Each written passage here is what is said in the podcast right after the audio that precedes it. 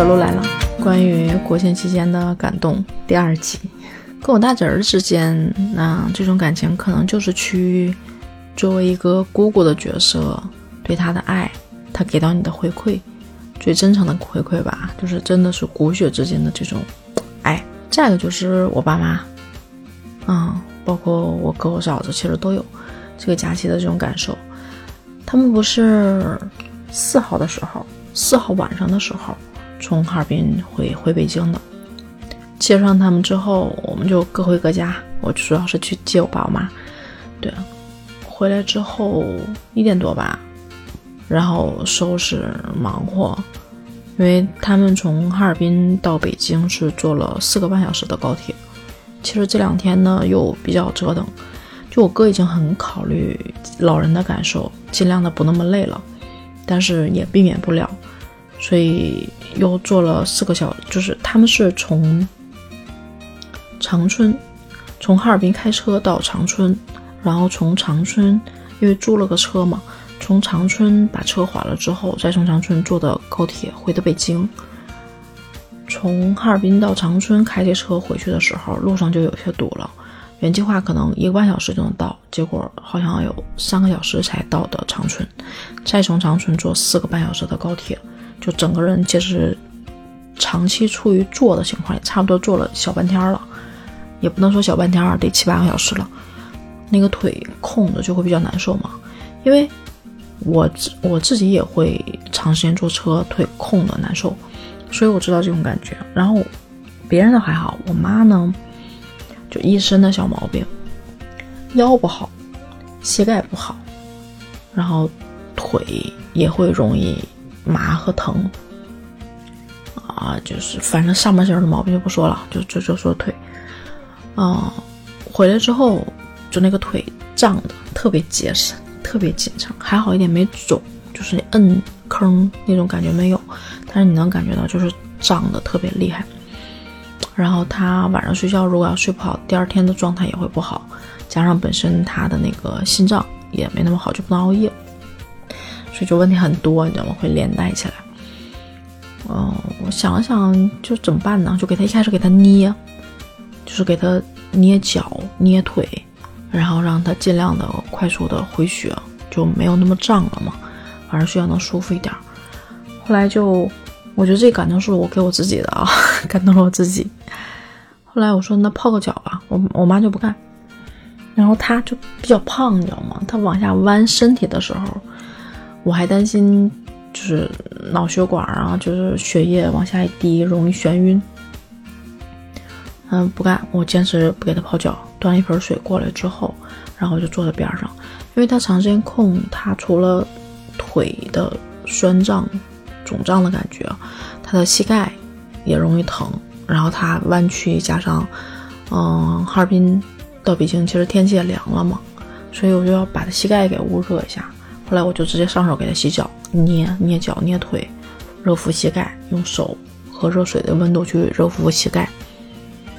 我当时没觉得，我就是觉得要让他尽快的舒服下来，舒服完之后，他可能睡觉就尽量能睡一个好觉了，啊，就给他弄了一会儿。我倒完水回来之后，我突然在想，这好像是我第一次正儿八经的好好给我妈洗脚，之前都没有，他也不让，这一次他也没说什么，但是我想他心里应该是。会有感动的吧？哎呦，觉得这个闺女对的还行，这是这一件事儿。然后我觉得我爸妈每年都会差不多来北京，最少要一次吧，多的可能会两次。如果有事儿，可能会三次也不好说。然后待的时间有可能待几个月，有可能待一个月，就少说也会待一个月吧。多的话可能会待几个月的那种情况。如果这一次，嗯。我妈心不会特别烦躁，也没有那些乱七八糟事儿，不生气什么之类的，能待住，也许能待到过年，啊，但也有可能待一个月不爽，她就回家了，就都有可能。所以她总来，嗯，我也适应了。但是这一次我也不知道为什么，就是我在四号那天，从早晨睡醒开始，我三号熬了个夜，三号熬了个夜，四号起来。不困，很早就醒了，然后竟然晚上还是有睡不着这种状态，好像是因为兴奋。其实我也知道兴奋是因为他们要过来，但是我没有想到还会兴奋。已经习惯了每年他们会来几次，跟他们在一起待着，但是这一次会兴奋，我就觉得可能我从心态上又有了不一样的改变吧。我这种兴奋都有点感动我自己。如果我知道那种心里的期待，想跟他们在一起待着那种感觉，就有点兴奋。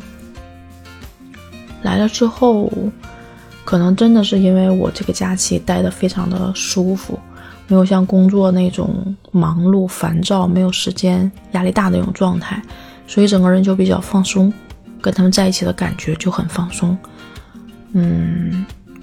昨天相当于昨天是他们到的第一天嘛，前一天晚上睡一觉，第二天昨天嘛，昨天到第一天，我跟他们过来，我跟他们十点半快十一点的时候打电话，直接就已经出发在来的路上了。我们都猜他有可能不会过来，因为挺累的，真的挺累的。我哥又开车，然后我大侄儿又特别的闹，又特别的黏我哥，别人都不行，他跟我哥特别好，老让我哥抱着。特别的黏我哥，所以我哥那种身体素质又没有那么好，挺胖的，所以就他其实挺累的。那我就觉得他们可能昨天不会过来，结果昨天就嗯直接就干过来了。我说那怎么着？我说咱出去吃订外卖还是家里做？我嫂子说那就家里做呗。我哥算了，我哥说算了，多麻烦呀，等一会儿到了出去吃吧。我说我行行行，我说行，我说我说我做饭可快了，因为家里刚新换了燃气灶。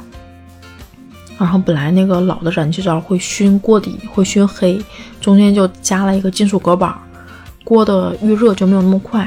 但我已经适应了没有那么快的感觉。但是这两天换完了之后，我爸妈过来又把隔板拿下来之后，那锅热的超级快，我都有点没心理准备。就是我最近练的做饭已经很快了。我中午回来，因为最近说在做减肥，然后减肥餐要吃肉和吃菜嘛，我要又是一个不习惯。菜里面放肉的人，所以我肯定是要分开做。我中午可以利用中午回来的时间做两个菜，睡一觉，吃完饭收拾完去上班。我同事很惊讶，我这个时间到底怎么安排的？我说很简单呀，到家先用半个小时的时间做饭，做完之后不吃，躺那睡觉，睡半个小时，醒了之后吃饭，吃完饭收拾，然后就差不多一个半小时，然后再来回上上下班的路，就基本上时间就够了。所以，我做饭的速度已经练得很快了。我之前有说，说我这个做饭的水平有在提高，而且，你知道我的做饭水平，如果是说十年，好像我觉得提高应该也是应该的啊。但是我在零一二年、一三年的时候，就做饭还不行。那时候我记得我哥、我嫂子他们去找我，他们那时候哎结婚没？好像结婚了，然后去我那吃饭。我做了一个，嗯，菠菜粉丝凉凉菜，用热水需要焯一下嘛，然后再再去拌加调料，然后他们说：“哎，这菜做的还行。”我就觉得那个时候就觉得从来没有一样菜我做的好吃的，基本上不用我做，因为我嫂子做饭也很好吃，从来不用我做，所以我从来不想踏出厨房。我记得当时做那个菠菜粉丝的时候。整个人慌乱、忙碌，然后又很慢的才把这菜做出来，他费了，真的是费了九牛二虎之之劲儿那种感觉。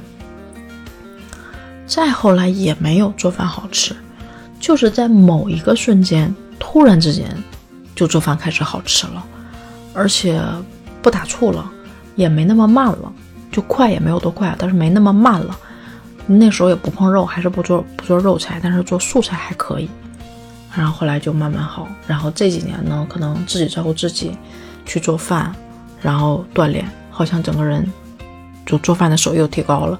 其实是因为你的心放松了，没有那么紧绷了，你做菜的手艺好像就好了。但是你得承认，我觉得我是有遗传因素的。然后 扯得特别远啊，再聊回来。然后我说，我说，我说，我行行行，我说家里没有什么别的菜，我说反正就有什么做什么。我说我哥说可以可以可以，啊，我就 其实都很简单很快。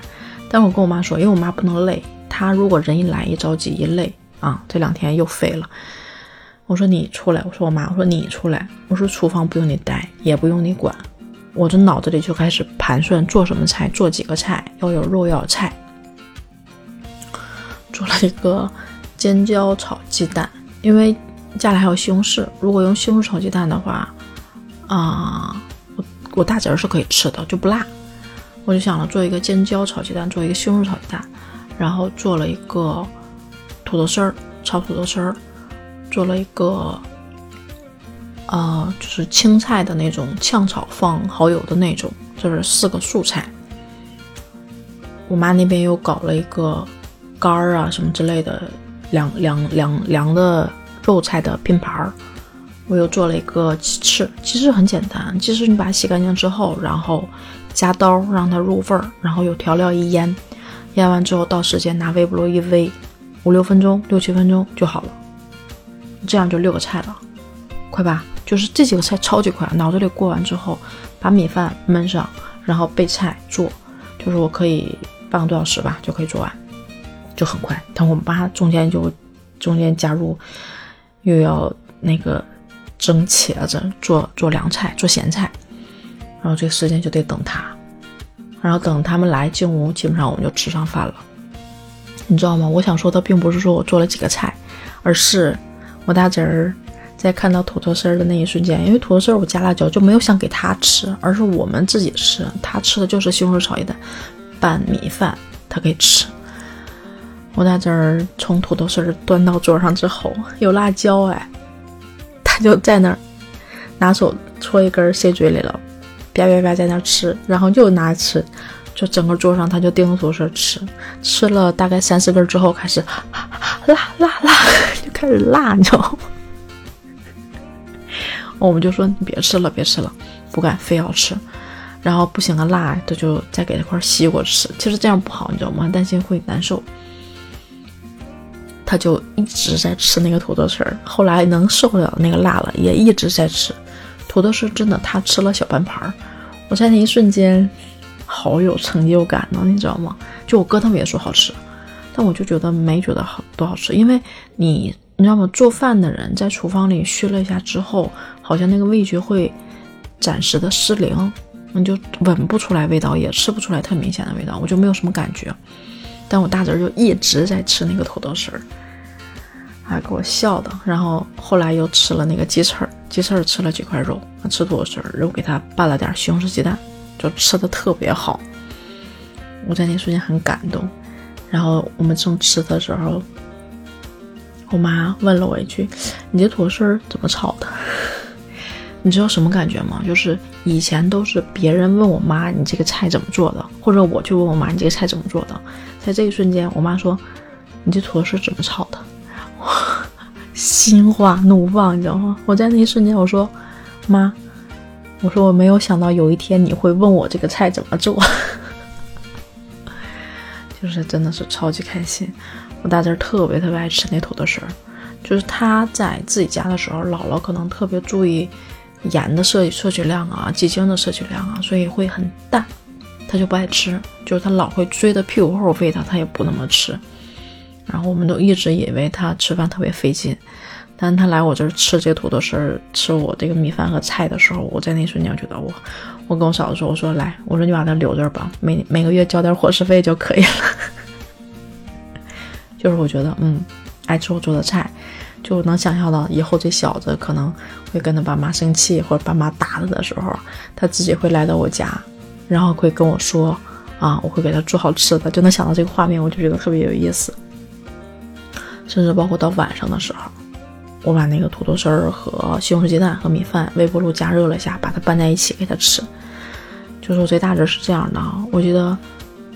去年还是前年，我爸妈在这边待一段时间的时候，然后把我大侄儿会送到我爸妈那儿，在那儿待一天，然后再给他接回来，因为离我家近，租了个房子。